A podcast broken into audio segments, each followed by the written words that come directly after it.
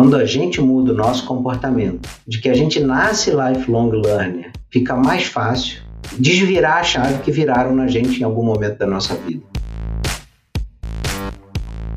Tem uma citação do Conrado Schlohauer que diz: Aprender não é adquirir conteúdo, mas colocá-lo para fora com um desempenho diferente de como você começou o processo.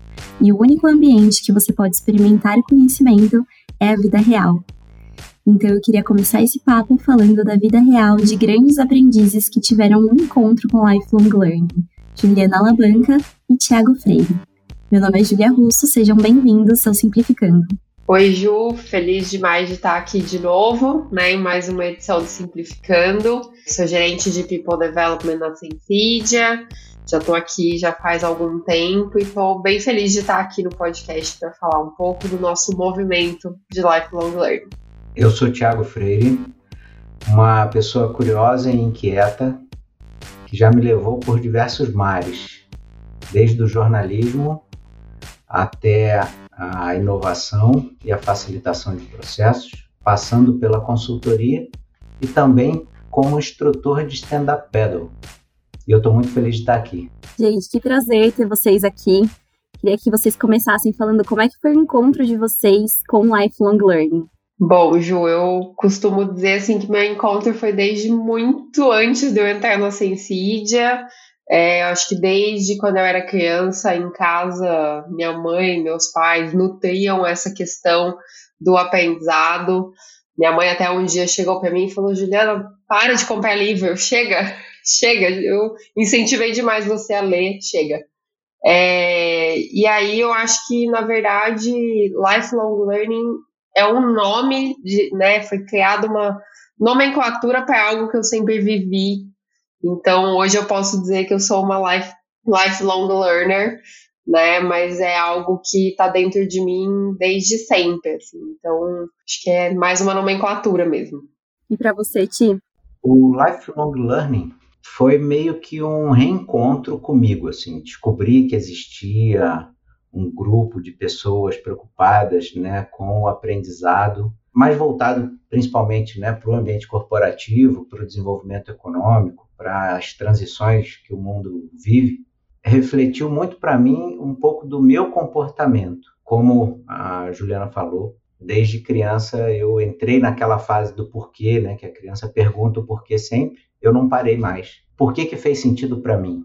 Porque ao longo da minha vida profissional, eu pude aproveitar essa curiosidade, essa inquietação que me move desde que eu me entendo por gente, para fazer as minhas transições e os meus desenvolvimentos dentro da minha vida profissional. Eu busquei o jornalismo por ser uma pessoa curiosa, por gostar de ouvir histórias, por conhecer mais coisas na minha vida. E isso foi me levando para vários caminhos. Então, lá na frente, né, depois de mais de 15 anos de carreira, vamos dizer assim, eu entendi que existia esse espaço, que existia essa preocupação e ela vem crescendo. Hoje é muito mais latente a discussão de reskilling, upskilling e tudo que está em torno desse ecossistema de aprendizagem, não só como indivíduos, mas como organizações, para a gente responder melhor ao mundo que muda cada vez mais rápido. Foi o momento que me deu mais interesse de investigar e de trabalhar com isso, porque eu enxerguei que se eu fazia para mim, para minha vida pessoal, seria muito bacana se eu fizesse na minha vida profissional também. Então foi quando eu comecei a dar ênfase no estudo de futuro do trabalho, futuro das profissões, e aí foi o que me trouxe nos últimos seis anos para esse lugar de trabalhar a cultura de aprendizagem, a cultura de inovação, cultura de experimentação como é que a gente aplica isso no dia a dia, como é que a gente contribui para que as pessoas possam desenvolver isso cada vez mais dentro delas e no ambiente onde elas estão inseridas. Que bacana, gente. Acho legal a gente contextualizar que o que temos em comum aqui somos os três lifelong learners e estamos em um momento né, da Sensídia de descobrindo essa cultura de lifelong learning, que talvez a gente já tivesse há muito tempo e a gente não, não sabia que chamava assim. E eu queria puxar você, Gil, para falar como assim você já estava anos atrás, né? Qual era o papel de TID no início, quando você chegou aqui e como foi caminhando toda essa história com esse encontro de lifelong learning, com todo esse movimento que a gente está passando agora. É, eu cheguei em final de 2018 e aí em 2019 o RH começou a tomar um pouco mais de corpo, né? E eu lembro que um dos primeiros desafios que eu tive foi com a liderança de fazer um programa de líderes, uma formação de líderes, e aquilo começou a tomar corpo, começou a aumentar, a gente começou a trazer conteúdo técnico, conteúdo de soft skill, de hard skill, e em 2020, bem no começo do ano, é, a gente lançou a Sensid Academy, né? Então, na época, a gente fazia os nossos treinamentos, lightning talks na recepção da Sensidia, todo mundo sentado nos puffs, nos sofás, com transmissão online para quem estava fora né, do escritório de Campinas. E aos poucos a gente foi tomando o corpo, se tornando realmente o que chamam no mercado de universidade corporativa, né? Aos poucos a gente foi trazendo pessoas para trabalhar com a gente, trazendo pessoas externas para trabalharem com a gente. E aí, no final do ano passado, foi quando a gente começou a falar de lifelong learning. Na etapa de planejamento para 2022, a gente começou a falar disso, começamos a falar de experiência, né, do colaborador, unindo com o lifelong learning, e agora a gente está enfim, num movimento crescente de trabalhar esse tema dentro da Sensídia, de trazer as nossas pessoas para esse novo mindset. Então, acho que é Tá sendo muito legal, assim, ver o resultado das primeiras iniciativas e, e para mim, assim, tá sendo muito legal ver essa evolução, né, de 2019, do que a gente fazia lá e do que a gente está fazendo agora e imaginar o potencial que a gente tem ainda daqui para frente. Muito bacana te ouvir, Juliana, porque é, me startou aqui de novo a curiosidade para ser uma mosquinha e acompanhar essa evolução de vocês. E uma coisa que veio na minha cabeça foi que esses últimos nove meses que vocês estão investindo né, com essa abordagem, o indicativo de sucesso que vocês demonstram, né, a satisfação, a empolgação, me parece que vocês têm encontrado pessoas que já estão talvez num outro entendimento. Entendimento do quê? De que a gente não precisa de um espaço físico para aprender. A gente não precisa estar num momento é, dedicado à aprendizagem, como a gente aprendeu ao longo da nossa vida até ontem, como a gente cresce dentro de um ambiente escolarizante e isso se perpetua na vida profissional, é comum a gente pensar que a gente só aprende quando vai para a sala de aula, para a sala de treinamento, quando abre o ambiente virtual de aprendizagem, seja no corporativo, seja numa instituição de ensino formal ou as fora né, da, da legislação do Ministério da Educação. E ainda bem que hoje a gente tem um monte de escola que não está presa na legislação. Por que, que eu digo ainda bem? Porque a, as políticas públicas de educação, e esse não é um problema somente no Brasil, ainda não acompanharam a velocidade que precisa na mudança da regra. Quando a gente muda o nosso comportamento, de que a gente nasce lifelong learner e alguém vai lá e muda esse pensamento, quando a gente entende isso, para mim fica mais fácil a gente desvirar a chave que viraram na gente em algum momento da nossa vida. E aí eu faço o convite porque esse tema tem muito a ver com o que eu estudei, que se chama metacognição. Eu tive que estudar muito isso pra, por conta do mestrado, que é você aprender como você aprende. E não é só olhar para frente, nem para o hoje. É construir o futuro da sua aprendizagem olhando para o passado da sua aprendizagem. Outra coisa que é importante colocar aí de tempero são as emoções, o afeto. O afeto que eu digo, talvez não só numa forma mais comum que a gente lida, mas o que me afeta. Quais emoções eu senti no meu desenvolvimento né, de aprendizagem que foram positivas e eu acelerei o meu aprendizado, ou que foram negativas e eu abandonei, atrasei, adiei o meu aprendizado. Então, quando a gente começa a trabalhar essa o aprender sobre o nosso aprender, é um bom exercício para a gente avançar no nosso desenvolvimento como aprendiz, de uma maneira geral. Quero complementar o, o Thiago, Ju. É, eu acho que isso é muito legal. Assim, eu lembro que na época da escola, né? A gente é, enfim, precisa engolir algumas matérias, precisamos estudar algumas coisas que a gente não curte até na faculdade. E tinha algumas matérias que eu tinha muita dificuldade e eu demorei para entender como que eu precisava trabalhar essas matérias comigo. Né? E aí eu entendi que meu processo não é simplesmente só ouvir alguém falar, eu preciso escrever, eu preciso colocar post-it, eu preciso grifar, eu preciso de caneta colorida e tal. Então acho que às vezes eu já encontrei com algumas pessoas no caminho, né? Que as pessoas falam, poxa, não estou conseguindo estudar, não estou conseguindo gravar tal, tal matéria, tal assunto, mas, pô, será que essa pessoa tentou aprender de formas diferentes, formatos diferentes, né? Eu acho que é, é o autoconhecimento, né? A gente precisa se conhecer. Demais isso que vocês trouxeram. Me fez até pensar em uma coisa, né? Quando eu disse anteriormente que eu acho que a gente já vivia essa cultura de lifelong learning na Sensidia e a gente só não sabia que a gente chamava assim, né, que isso se chamava assim, era porque a gente já tinha pessoas que aprendiam o tempo todo de diversas formas, não só quando a gente fazia treinamentos formais, não só quando a gente colocava as pessoas sentadas em puffs na nossa recepção, eles já tinham essa intenção, né? Já era uma, um aprendizado tão informal, intencional em outras áreas, né? Que eles eram responsáveis pelo próprio desenvolvimento deles.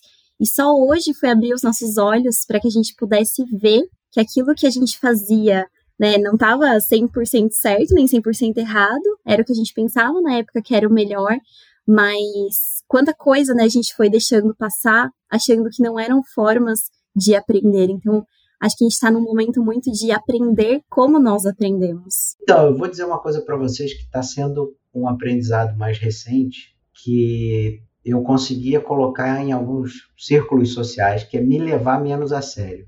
E no trabalho eu costumava ser muito formal. Jura? Sabe? Muito rígido, todo formal. E demorava um tempo para eu poder ser mais natural.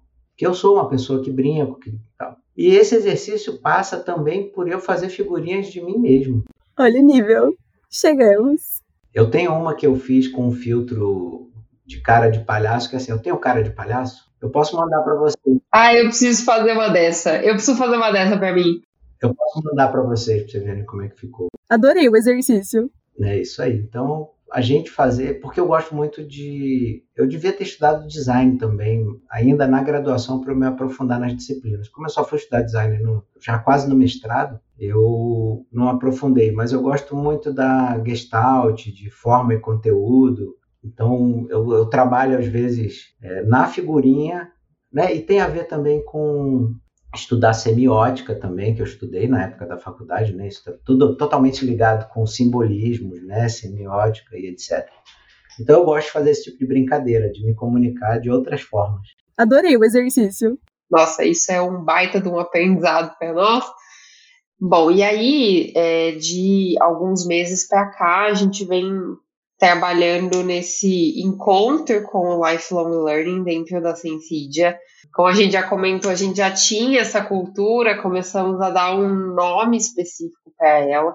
E a gente começou a mudar o nosso mindset, que eu acho que eu vejo como um primeiro passo dentro do lifelong learning, junto com a construção de uma narrativa do que, que a gente né, do que aprender dentro da Sensidia, dentro de uma empresa, no caso. E eu acho que a mudança de mindset é algo que a gente tem aprendido e tem experimentado todos os dias, com públicos diferentes, com formatos, com conteúdos diferentes, tirando um pouco do comando e controle do RH precisa saber de tudo que está acontecendo para um ambiente de confiança e de que as pessoas estão aprendendo no tempo delas, com as necessidades delas, é, em espaços formais, espaços informais, com outras pessoas, sem outras pessoas, né? Então a gente tem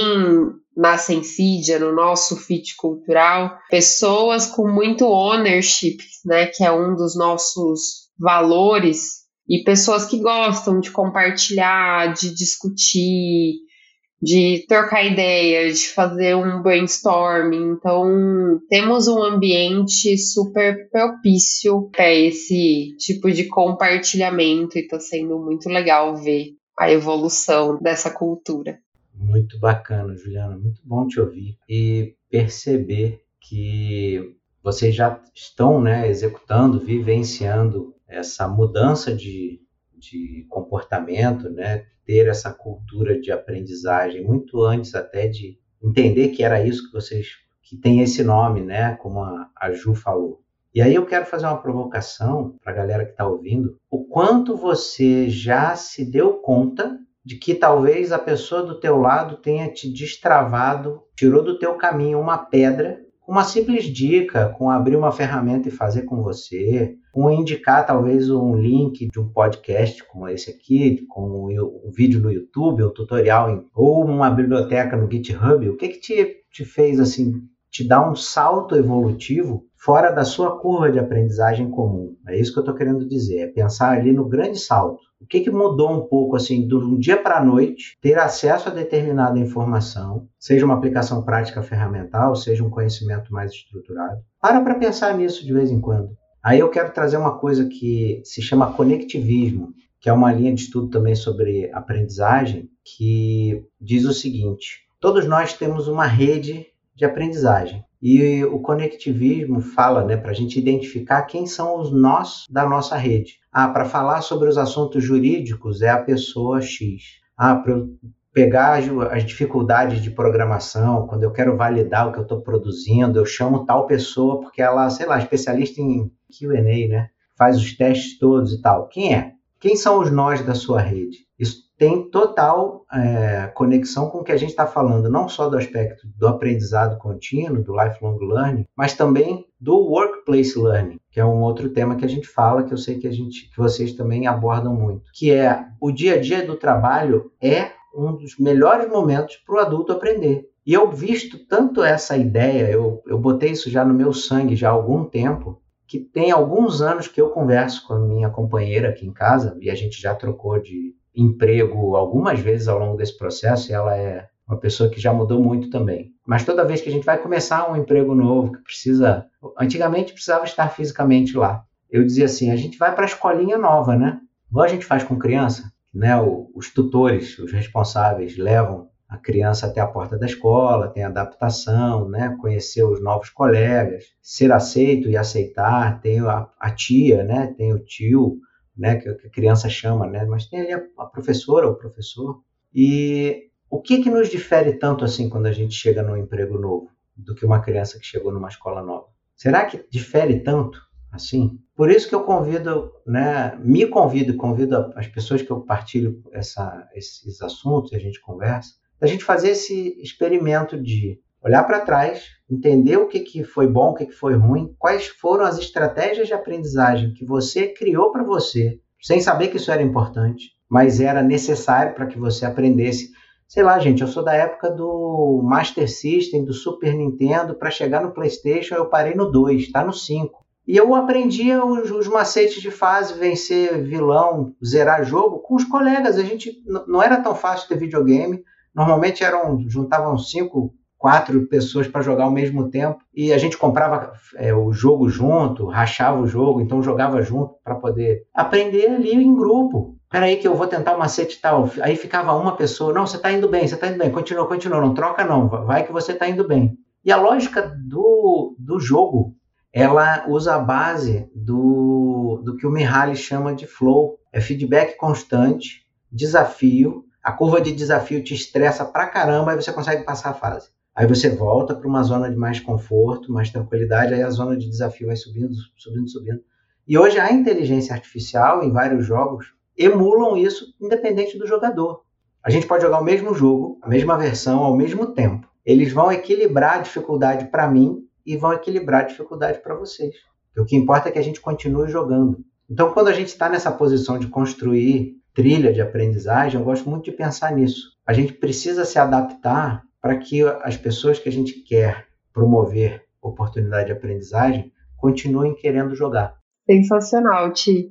É, a hora que você estava falando de workplace learning, eu lembrei de um exemplo é, de uma reunião que eu tava há alguns meses, e o Marcílio, né, que é um dos founders da Sensidia, ele trouxe um, um pitch no começo e era muito para a gente usar aquela reunião como aprendizagem, que era uma reunião para a gente discutir alguns problemas, alguns desafios, alguns cenários, e que era o momento da gente aprender sobre as áreas que a gente não fazia parte. E aí, a hora que ele falou isso, falei, cara, é isso, tá na nossa cultura, a gente só precisa expandir isso e falar mais sobre como a gente trabalha essas iniciativas dentro da Sensidia. E nossa, foi muito legal, assim, zero combinado com ele. Zero.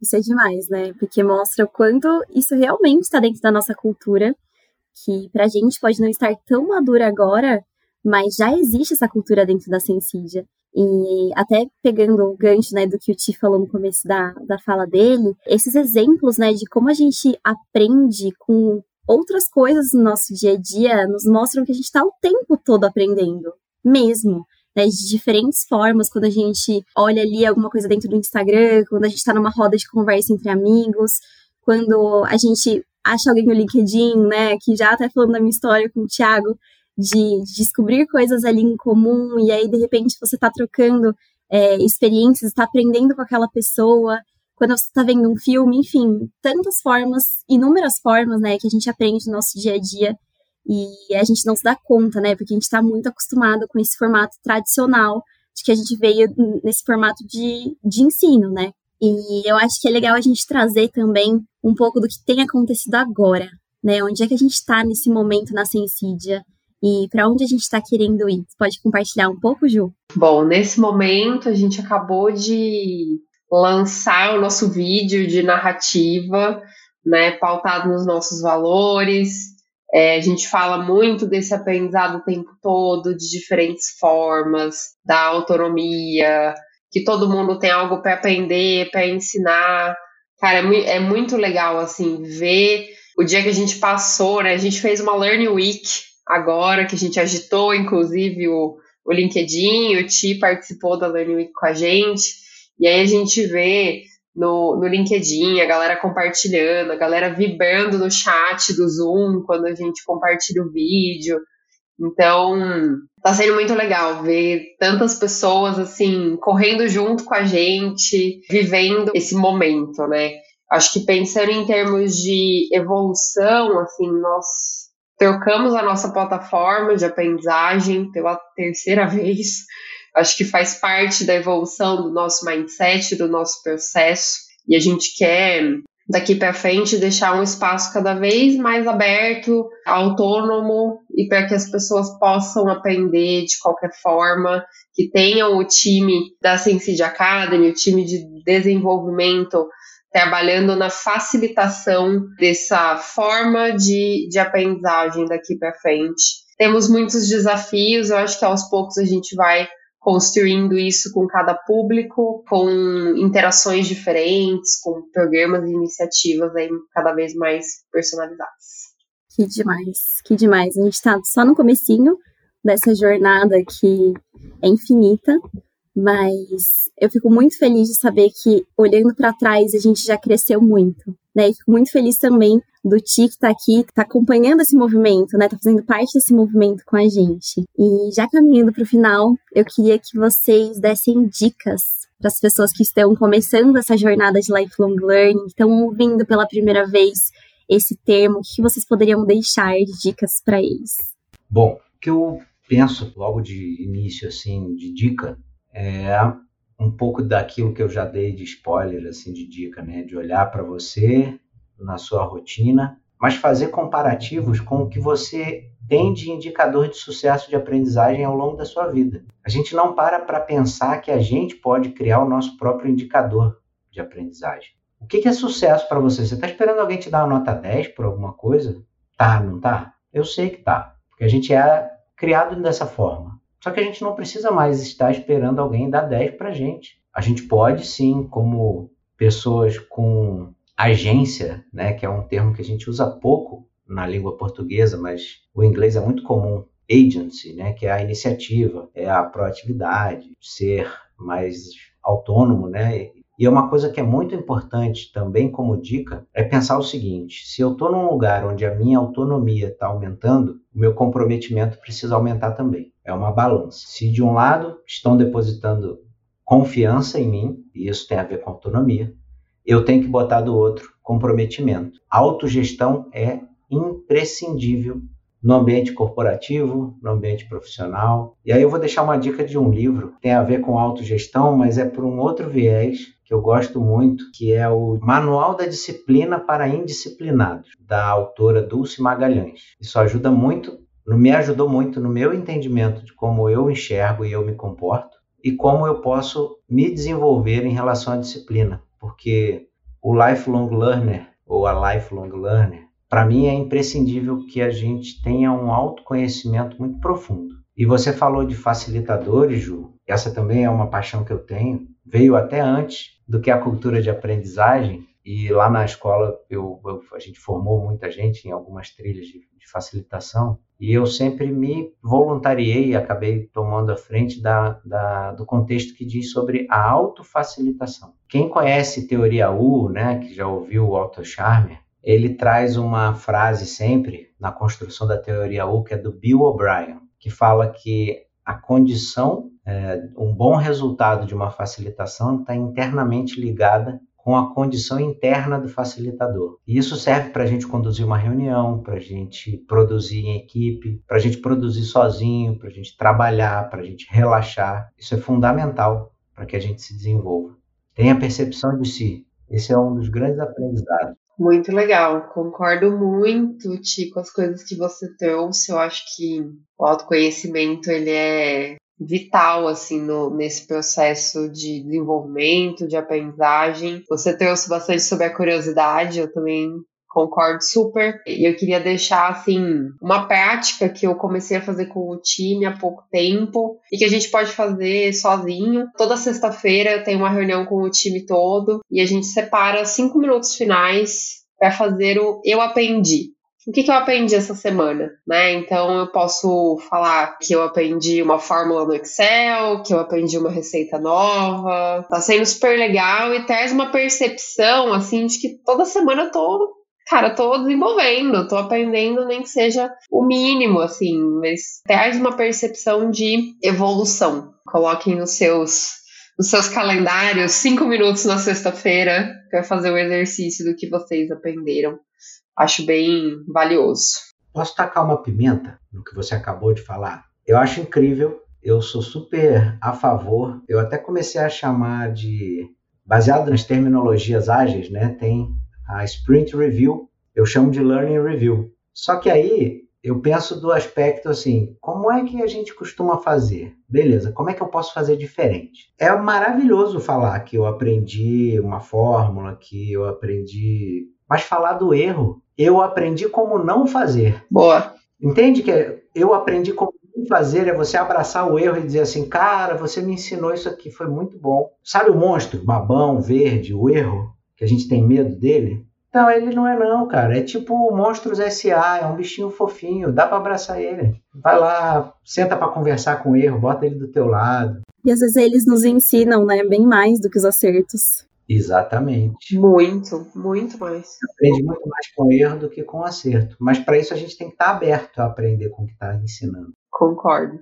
Ajuda teve um papo comigo, né? Que às vezes eu acho que eu sou meio é, filosófico demais, mas eu não consigo ser diferente. Eu lembro de uma fala da Monja Cohen, que ela diz o seguinte: o erro só ensina a gente se resulta em mudança de comportamento, senão a gente continua errando. Que tapa na cara, hein? Maravilhoso. muito bom. Dorme com essa. Gostei. Muito bom. Gente, foi muito rico, muito rico ouvir a experiência de vocês, a nossa trajetória, poder olhar para trás, olhar para agora e o tanto que a gente tem ainda para percorrer, mas ficar muito feliz com todos os resultados e acabar com essas dicas assim, tantas provocações. Tenho certeza que foi muito impactante para as pessoas que estão nos ouvindo e também para mim, com certeza. Então, muito obrigada, Ju, muito obrigada, Ti, pela presença de vocês. Foi muito bom. Imagina, Ju, feliz demais de estar aqui de novo e, meu, aproveitem a jornada é isso que eu tenho para dizer no final. Eu quero agradecer também ah, o convite de mais uma vez estar aqui com vocês. E quero dizer o seguinte: continuem me convidando, porque eu quero conhecer mais. E um dia que eu puder estar presencialmente, conhecer pequenos times, squads, bater papo, e eu, eu me amarro, falando bem carioquês, eu me amarro em estar aqui em ouvir vocês, em ver a reação das pessoas lá no chat ao longo do, da abertura da Learning Week. Me energiza porque eu, eu me reconheço, sabe? E a gente se conecta com as pessoas que a gente reconhece. Então, mais uma vez, obrigado. Foi, um, foi muito bom estar aqui esse, esse tempo com vocês. Muito obrigada, Tia. A gente já teve umas quatro ou cinco conversas, né? E parece que a gente se conhece, ó, anos. Foi muito bom mesmo. Foi um prazer ter vocês aqui. E muito obrigada a você, ouvinte, que ficou com a gente até agora. E nós nos vemos no próximo episódio. Até mais!